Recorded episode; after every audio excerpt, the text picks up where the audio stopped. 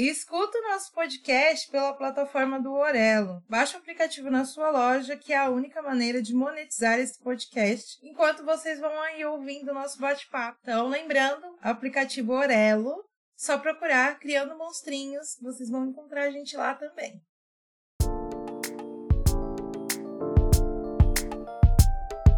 Oi, aqui é a Isis. E a Fernanda. E nós somos o podcast Criando Monstrinhos, onde falamos sobre as delícias e os desafios de criar adolescentes.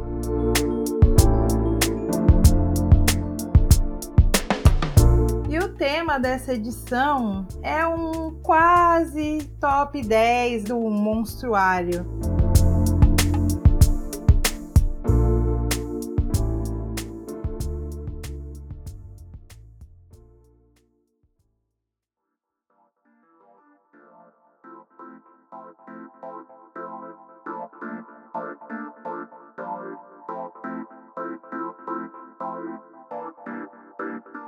Pretendemos, a partir de agora, fazer um compilado dos monstruários mensalmente, pelo menos. É assim, esse é o primeiro, mas é uma intenção continuar com ele, mas a gente não promete, porque vocês podem não gostar também, né? Então, vamos começar. A gente decidiu separar em blocos para ficar mais fácil de vocês entenderem nossas indicações monstras e vamos começar com filmes. A gente indicou alguns filmes durante essa temporada aí do podcast, mas como a gente viu que não tinha tantos filmes aí na indicação, eu peguei e resgatei alguns outros filmes para falar com vocês. Primeiro, eu vou falar do filme Para Todos os Garotos que Já Amei, disponível na Netflix. Ele tem o um nome homônimo de livros, ele é baseado em livros. Então, é uma trilogia. São três filmes, o terceiro filme ainda não saiu. E o primeiro filme e o segundo filme já estão disponíveis na Netflix. Ele conta a história da Lara Jean, que ela escreve cartas de amor secretas para antigos paqueras e ela deixa essas cartas guardadas até que um dia, misteriosamente, essas cartas são entregues aos seus antigos paqueras. Como ela não tinha uma vida amorosa muito intensa, começaram a surgir aí esses paqueras na vida dela. E ela ficou super envergonhada. É algo que acontece muito na adolescência de você ficar envergonhado por ser exposto dessa forma. E nisso ela vai se reencontrando como uma pessoa apaixonada aí que consegue seguir em frente com essas paixões da adolescência. O que eu acho interessante desse filme, além de mostrar esses sentimentos que estão surgindo na vida de um adolescente, é que a protagonista ela é de origem asiática. E a autora também é asiática. Quando fizeram o filme, queriam colocar uma pessoa branca para fazer esse papel e a autora não deixou. Eu acho isso muito interessante. Uma baita representatividade aí para os jovens que não aparecem tanto nesse tipo de filme. Ou é algum amigo só, mas como protagonista é bem difícil ter. E por isso que eu estou indicando esse filme em primeiro lugar. E outro filme que eu vou indicar é o Com Amor Simon, também baseado em livro. A Vivi chegou a assistir comigo e eu achei bem interessante a história porque é um menino gay que ele se descobre gay, mas ele não consegue sair do armário e ele é exposto a um blog da escola que fala que ele é gay. E a mãe dele é psicóloga, o pai é totalmente aberta, mas quando ele se revela gay, fica um, um, embate aí da família. Não acontece nada de ruim com ele, tá, gente?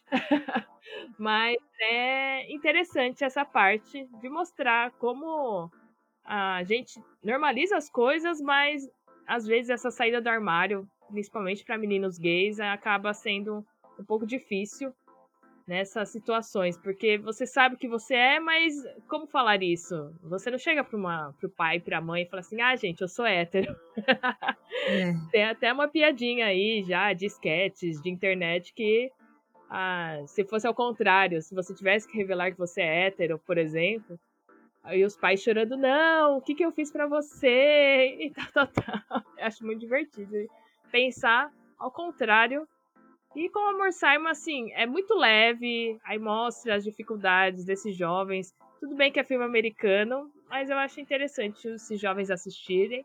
E também a gente, como adultos. Eu fico com muita memória afetiva de quando assisti esses filmes na adolescência. E eu revejo alguns filmes e eu fico assim, nossa, por que, que eu gostava disso? Que eu acho meio bobo. Ou começa a problematizar. Então, alguns filmes eu nem assisto mais porque. Não revejo mais, porque senão eu vou ficar com ranço daquele filme. Eu prefiro deixar na memória que ele era legal. E você, Fernanda, quais os filmes que você indica? Eu acho legal você falou isso do deixar na memória, porque tem umas coisas que envelhecem mal, né? Que a gente começa a aprender a problematizar e envelhece mal. Aí é melhor não revisitar, né? As minhas indicações de filmes, elas são simples e problematizadoras as duas. Para todos os garotos que já amei que você falou, é mais levinho, né? O primeiro é o ódio que você semeia, que também é livro foi baseado nesse livro, o filme O ódio que você semeia, que ele vai contar a história de uma menina que vê um dos seus melhores amigos serem assassinados pela polícia.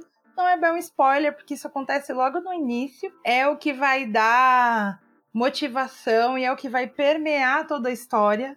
Essa, essa questão que acontece logo no início do filme, que vem os debates sobre racismo, sobre o seu lugar na sociedade, porque vai ter a parte de pessoas pretas que estão convivendo com pessoas ricas e brancas, consequentemente, e o gueto, né, que é onde vivem só as pessoas negras.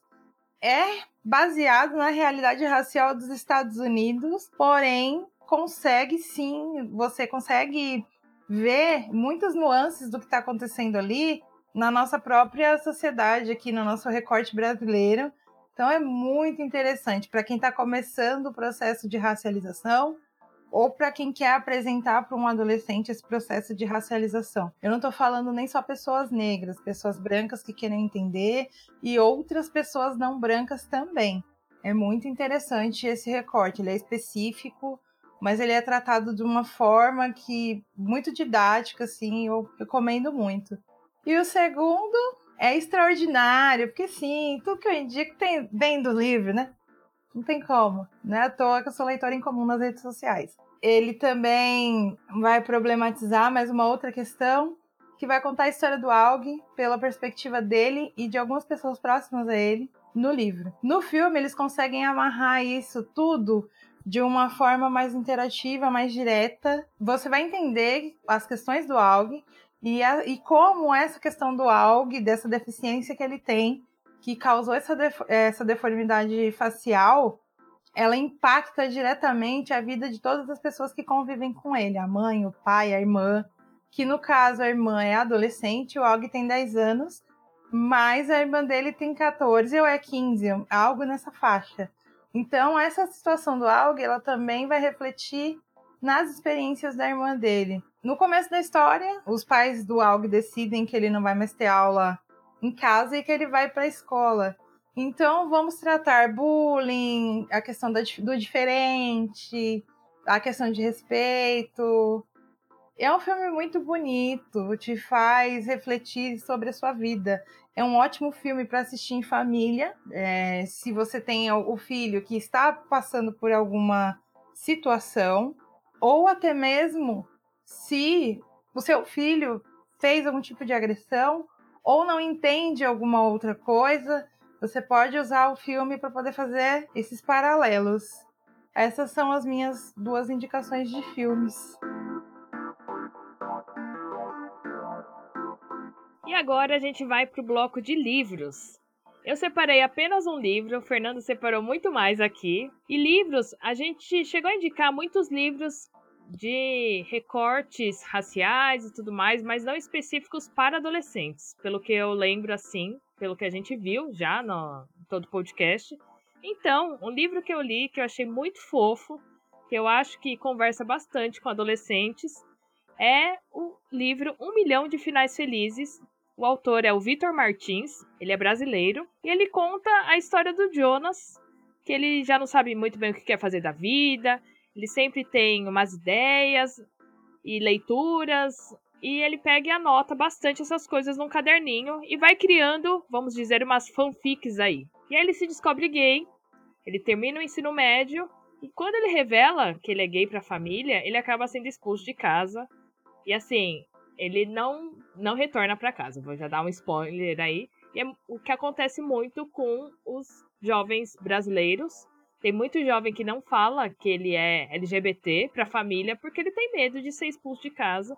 E isso é mais comum do que a gente pode imaginar, viu? E aí ele começa a trabalhar num café e nisso ele começa a observar as pessoas. Ele repara em um cara, ele começa a fazer uma fanfic com esse cara. E no fim, depois de tudo, ele meio que consegue se aproximar desse rapaz e tudo mais. É bem fofinho, assim, o desenrolar da história. Apesar dessa parte meio violenta que acontece. Eu acho que a escrita do Victor Martins é bem acolhedora, mesmo sendo, mesmo tendo essas partes mais tensas, eu acho interessante você ler tanto sendo adulto quanto sendo jovem, que é aquela pontinha de esperança. O nome Um Milhão de Finais Felizes faz muito sentido quando você lê o livro e pensa assim que tem outras possibilidades, sim. E agora vai a Fernanda indicar alguns livros. Leitor em comum não é à toa, gente. Vamos lá. Ai, gente, tem problemas. Quando a pessoa fala, ah, indica um livro, eu nunca consigo indicar um livro. Eu tenho problema, desculpa, gente. E são três livros que me marcaram muito, tá? Já deu spoiler, são três. O primeiro livro, uh, que eu me lembre, ele foi o primeiro livro de temática LGBT e adolescente que eu li. Então ele me marcou muito. Eu li quando o Arthur estava com 9 anos e eu reli quando o Arthur estava com 13 anos, há mais ou menos um ano atrás. Eu percebi as diferenças nesses, nesses dois momentos da minha vida na leitura, que é o Aristóteles e Dante descobrem os segredos do universo, que é do Benjamin Alire Saenz, eu acho que é assim que fala o nome dele mas vai estar escrito aí na descrição. O livro vai contar, obviamente, a história do, do Aristóteles e do Dante. Eles vão se conhecer logo nos primeiros capítulos do livro.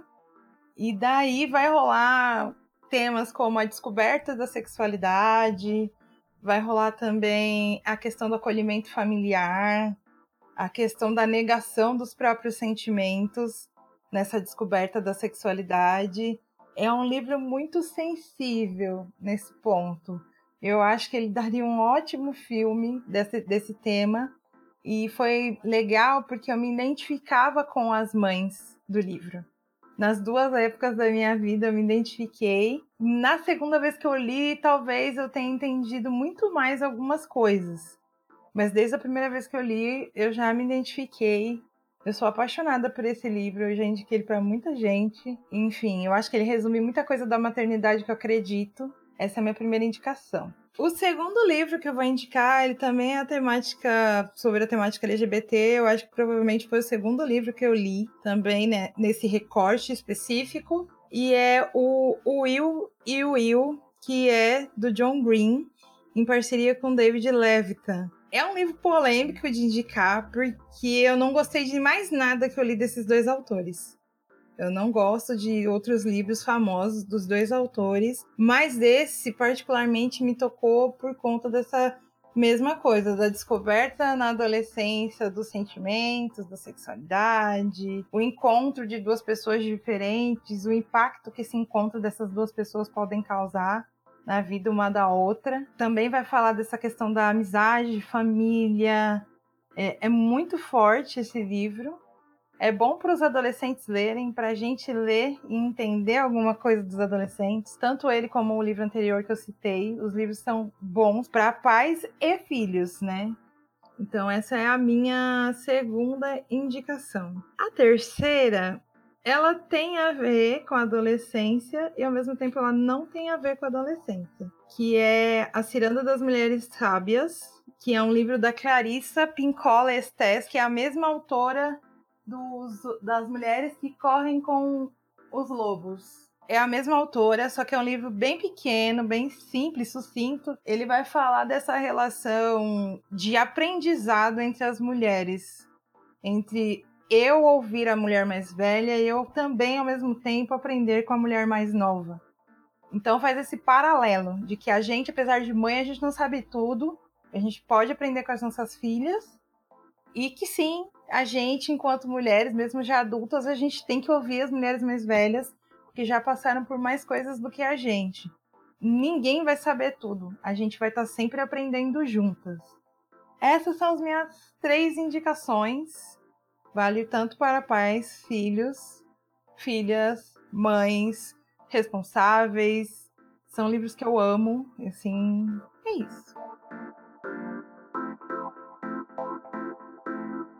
E agora a gente vai para a parte de séries. A gente já indicou várias séries aqui no podcast e eu separei duas séries aqui para falar.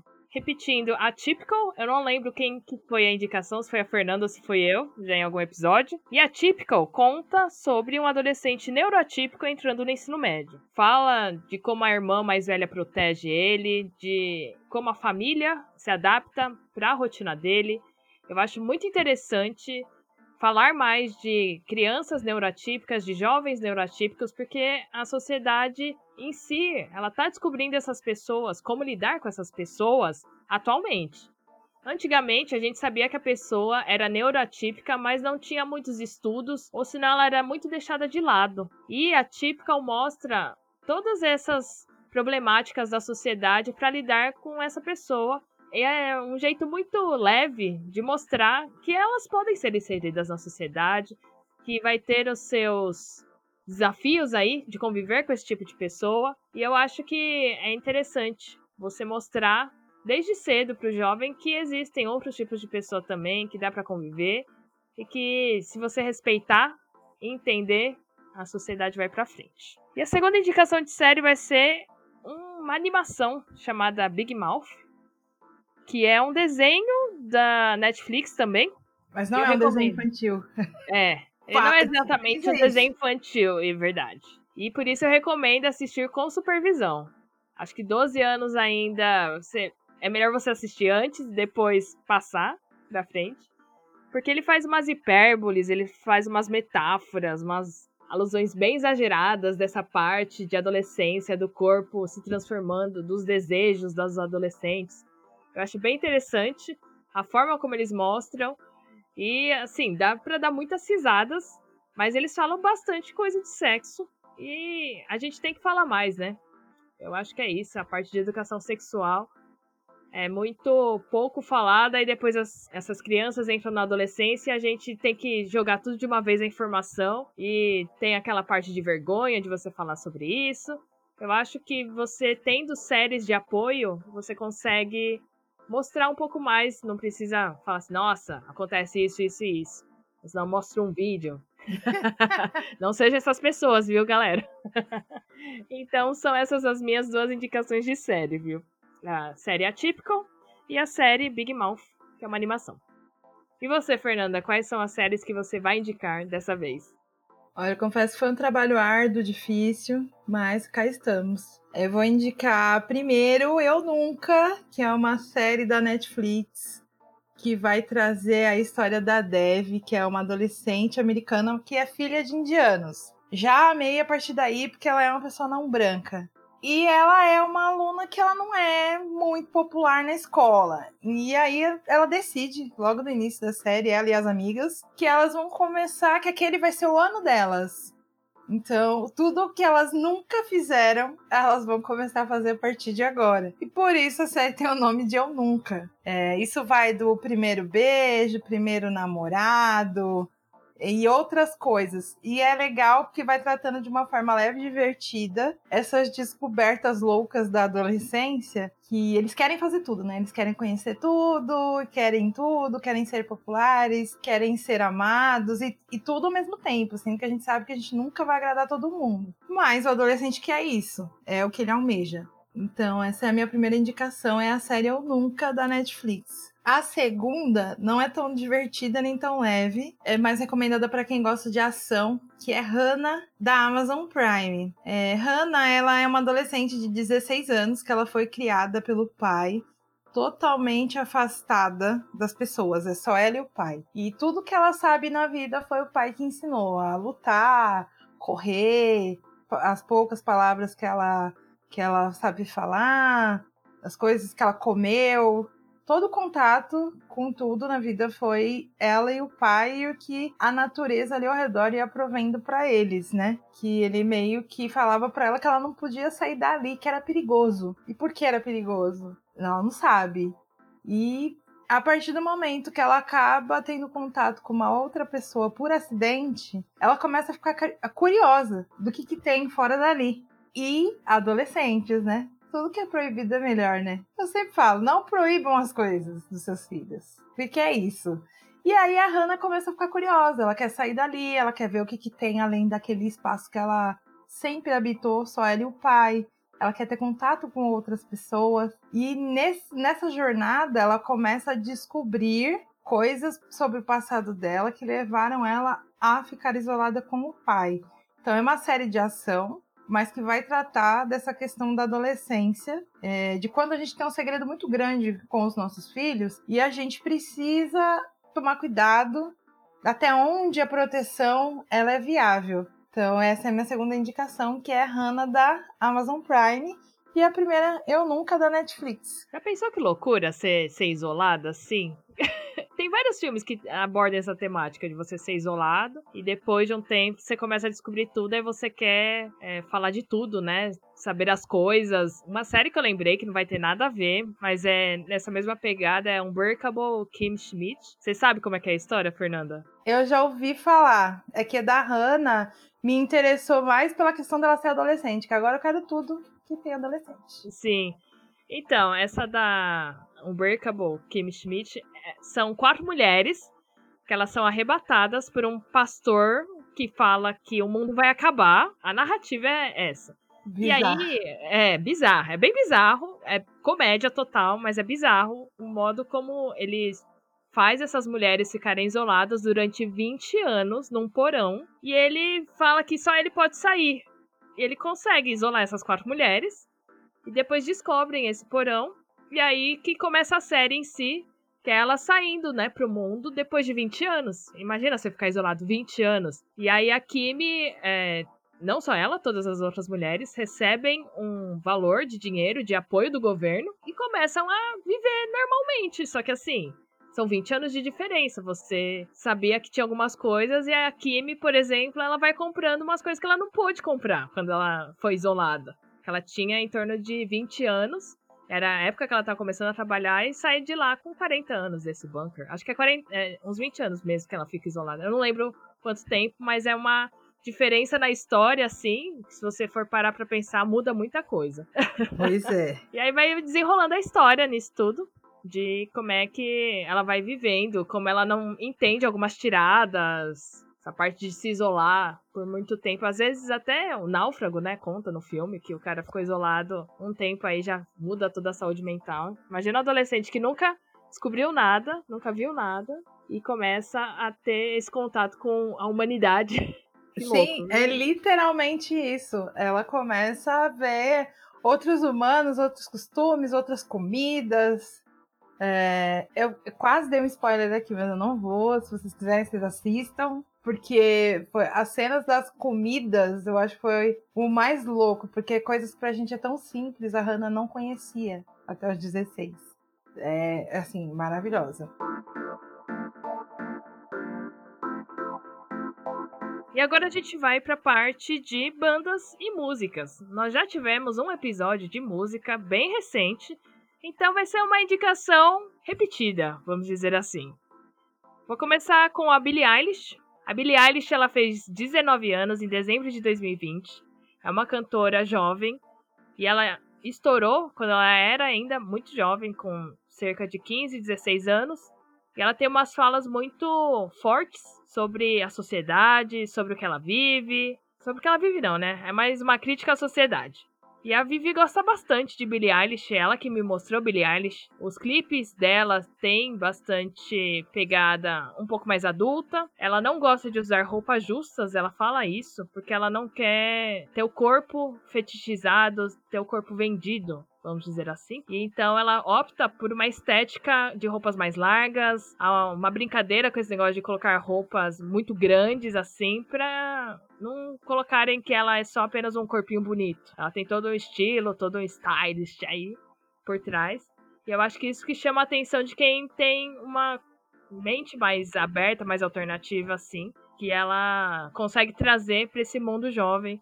Que o jovem é isso, né? Tenta quebrar alguns padrões, alguns estereótipos, e eu acho que ela faz isso até que bem. E a segunda indicação de banda e de música, na verdade é uma banda de K-pop. Eu não falei dessa banda no episódio de música, porque acabei descobrindo meio que recente, meio que depois né, desse episódio. É o grupo chamado Black Swan. Ele debutou em outubro de 2020 e atualmente são quatro integrantes. Por que estou indicando esse grupo? Que o interessante é que ele tem uma brasileira e uma senegalesa. Eu acho que isso é muito interessante para para a cultura do K-pop, porque sempre você olha os grupos e fica pensando, nossa, eles são todos parecidos, têm todos a estética igual assim.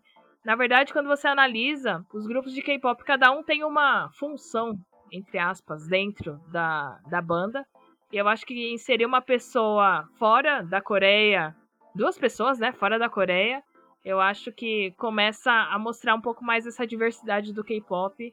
Eu acho que tem muito a agregar no K-pop colocar pessoas que não são de origem coreanas. Apesar de que a brasileira, ela deve ter alguma ascendência asiática, mas a senegalesa não.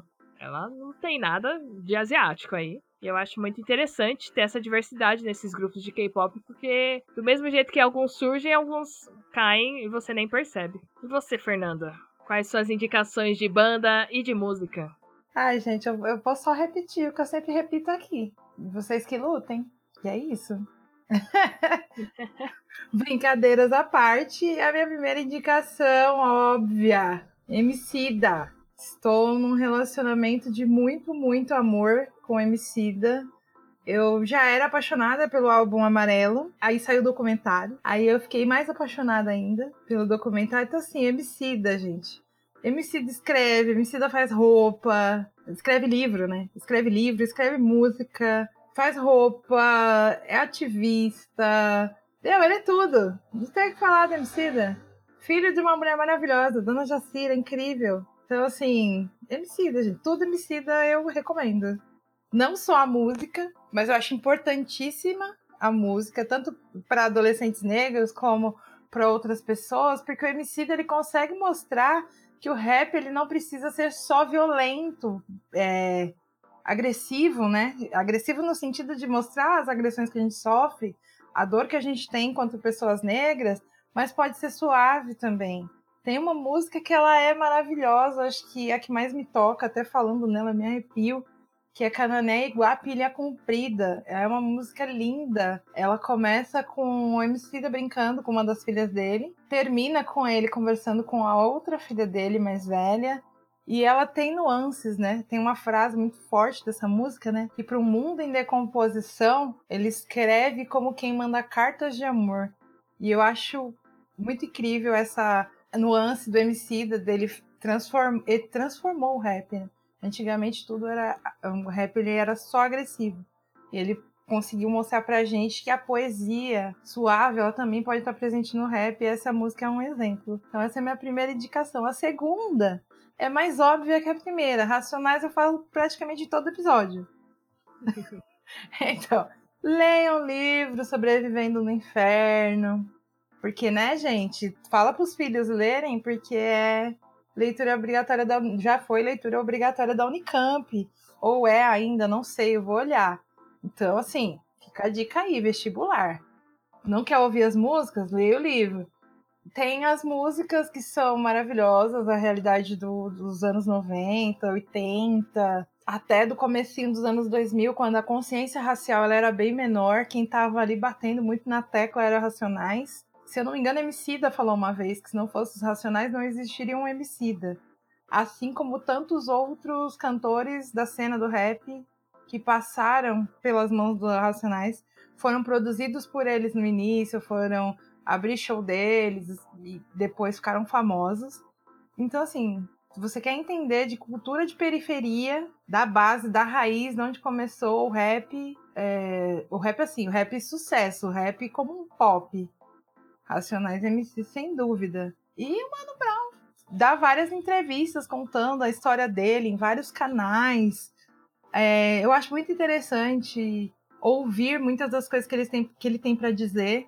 Não só ele, como o Ed Rock, o S Blue, o KLJ também, porque uma frase que ficou impactada, que também o Mano Brown também é muito ativista, todos eles, foi quando na eleição de 2018 o Mano Brown foi num comício do, do Haddad aqui em São Paulo e falou do quanto a esquerda se afastou do povo. Então não é só música, gente. É política também. Então eu recomendo. E é isso. Vou falar mais mil vezes aqui desses, dessas duas, em especial, desses, desses dois, melhor, desses cinco músicos em especial porque eu gosto bastante e vou defendê-los. E o Emicida, ele tá muito presente nas mídias sociais, no YouTube, em programas aí. E as entrevistas dele são muito claras, leves, mas assim, bate muito de frente sobre a história dele, sobre como tudo evoluiu. A última entrevista dele que eu escutei foi no podcast da Natura Musical. Ele fala das referências dele, fala da mãe dele, dos filhos. É assim, emocionante, muito gostoso de escutar o MC da falando da história dele. Eu tô me conectando mais em MC da Racionais, de tanta Fernanda falar. eu acho muito interessante você saber essa história, porque é Brasil. No caso que a gente está em São Paulo, é São Paulo também. É todo um ato de história, não só política, música, envolve muitas coisas e a gente consegue entender melhor como a sociedade é sobre as, essas nuances aí que a gente vive.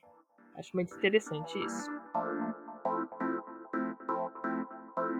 E agora a parte de influencers. Vamos lá, Fernanda. Indicaremos influencers aqui. Dessa vez eu vou dar um repeteco da Ana Ricari, que ela é atriz, primeira asiática amarela como protagonista da Malhação, tá na televisão assim há pelo menos uns 15 anos e já teve várias histórias. ela foi a primeira protagonista. Ana Ricari ela é bem ativa nas redes sociais dela, tanto Twitter quanto Instagram, e ela fala sobre ser a minoria modelo, que os asiáticos tem esse conceito de ser tudo igual também, entre aspas, né? A gente acaba debatendo bastante e ela é uma mulher jovem. Eu acho muito interessante essas mulheres asiáticas trazerem essas pautas. Eu tenho procurado mulheres asiáticas no geral para entender melhor o que, que elas estão falando, o que, que estão discutindo. E é algo muito recente nessa parte. Por isso que eu não consigo trazer tantas referências assim. Quando eu vou falar de alguma indicação, eu acabo indo para alguma coisa mais. não estereotipada, alguma coisa mais global, não, não tão específica. E a outra indicação que eu tenho é a Cláudia Okuno, que ela tem bastante vídeos no TikTok dela falando sobre a parte asiática também, sobre o que o pessoal pensa que é e não é, e ela traz várias problemáticas de uma forma mais rápida, mais corriqueira, porque o TikTok, no máximo, são vídeos de um minuto. E a Claudia Okuno, ela consegue, em um minuto, 30 segundos ou 15 segundos, mostrar essa parte de fetiche, de estereotipação do pessoal amarelo. E eu acho muito importante essas pessoas estarem em redes sociais que os jovens usam. No caso do TikTok, ela tem muitos seguidores no TikTok, no Instagram nem tanto. Mas eu acho que faz muito sentido ela estar no TikTok, que é onde o pessoal jovem vai se conectar a ela. E essas falas dela são importantes aí. Então, as minhas indicações de influencers dessa vez vai ser a Ana Ricari e a Cláudia Okuno. A gente deixa tudo aqui no, na descrição do episódio, as arrobas dela e onde encontrá-las. Fernanda, quais são as suas indicações de influencers? A gente já começa o quê? Repetindo o que a gente sempre fala aqui, né? Um dia que eu conheci a Maísa, que assim, a primeira indicação é a Maísa, eu vou chorar como se eu fosse uma fã dela de 15 anos, que não vou ter maturidade para esse evento, né? Tipo, não, eu acho a Maísa uma pessoa maravilhosa, incrível, e assim, vou confessar uma coisa que eu nunca confessei nesse podcast. Eu não gostava muito da Maísa quando ela era criança, não. Eu tinha probleminhas. Mas era por quê? Porque na minha construção era errado a criança ser do jeito que ela é, espontânea, né? Ela era muito espontânea, até demais. Então eu falava, não, nossa, ela é, é mal educada. Só que aí com o tempo eu fui crescendo, o Arthur nasceu, ou melhor, o Arthur era bebê quando a Maísa começou a fazer sucesso, e o Arthur foi crescendo, e eu fui desconstruindo esses conceitos. E hoje, quando eu olho para ela, eu penso que se ela não tivesse tido essa liberdade de ser espontânea desde pequena, ela não seria a mulher incrível que ela é hoje. Que, né, para quem não sabe, Maísa já completou 18 anos, então a gente não fala mais menina, ela já é uma mulher. E a Maísa, ela é filha de uma mamãe branca, um pai negro. A Maísa, ela tá sempre envolvida, engajada em questões sociais. Tem um projeto aqui em São Paulo que eu amo, que é o SP Invisível. Foi um dos projetos que ela apoiou na live beneficente de quando ela fez aniversário dela de 18 anos. É uma pessoa de uma mente aberta, que está sempre falando sobre tudo e ela fala de tudo com uma lucidez, uma clareza assim que eu acho admirável. Aí o que, que eu faço? Eu vou voltar para mim uma das primeiras indicações foi o livro da Ciranda das Mulheres Sábias. Então essa admiração que eu tenho pela Maísa, eu posso especificar como isso, a oportunidade de aprender com uma pessoa mais nova, uma mulher mais nova. Então a minha primeira indicação é Maísa, é sempre Maísa em todas as redes sociais. Ela fala diretamente com esse público jovem, mas ela também consegue cutucar algumas feridinhas no público mais adulto. Tem muito adulto que acompanha e admira a carreira da Maísa. Agora ela também é empresária, né? Atriz, apresentadora, empresária, 18 anos. Além de tudo, ativista em várias causas como feminismo. Então é essa a minha primeira indicação. E a segunda é o Kaique Brito. Ele é em redes sociais, cada rede social é um arroba diferente, mas ele é verificado em todos. O Kaique Brito é um menino negro, ele começou a ter uns embates políticos aí falando sobre política, inclusive com o nosso atual presidente. Também é uma voz de humor e é uma voz forte na comunidade. Também está falando diretamente com as pessoas Kaique tá com 16 anos e já tá construindo esse legado. Então, assim, acompanhem, fiquem de olho nesse menino também. É, são conteúdos que eu acho que os, os filhos de vocês consumirem são interessantes. Porque são pessoas que estão falando as coisas na linguagem parecida com a deles. E é importante que a gente acompanhe para que a gente entenda a linguagem dos nossos filhos, as revoltas, é, até onde eles têm razão nas coisas, porque a gente também não sabe de tudo. Então, as minhas duas indicações é a Maísa e o Kaique Brito.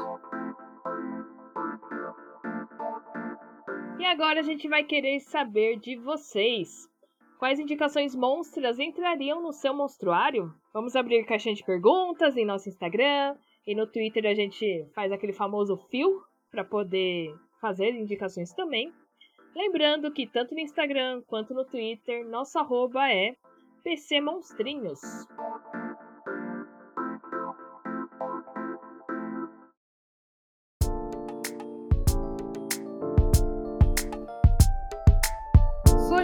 Sugestões e parcerias, o nosso e-mail é o contato.criandomonstrinhos@gmail.com. No Twitter e no Instagram, o nosso arroba é pcmonstrinhos. A partir de agora, toda sexta, um episódio monstro às 20 horas. Um beijo, um abraço das mães monstras Fernanda e Isis.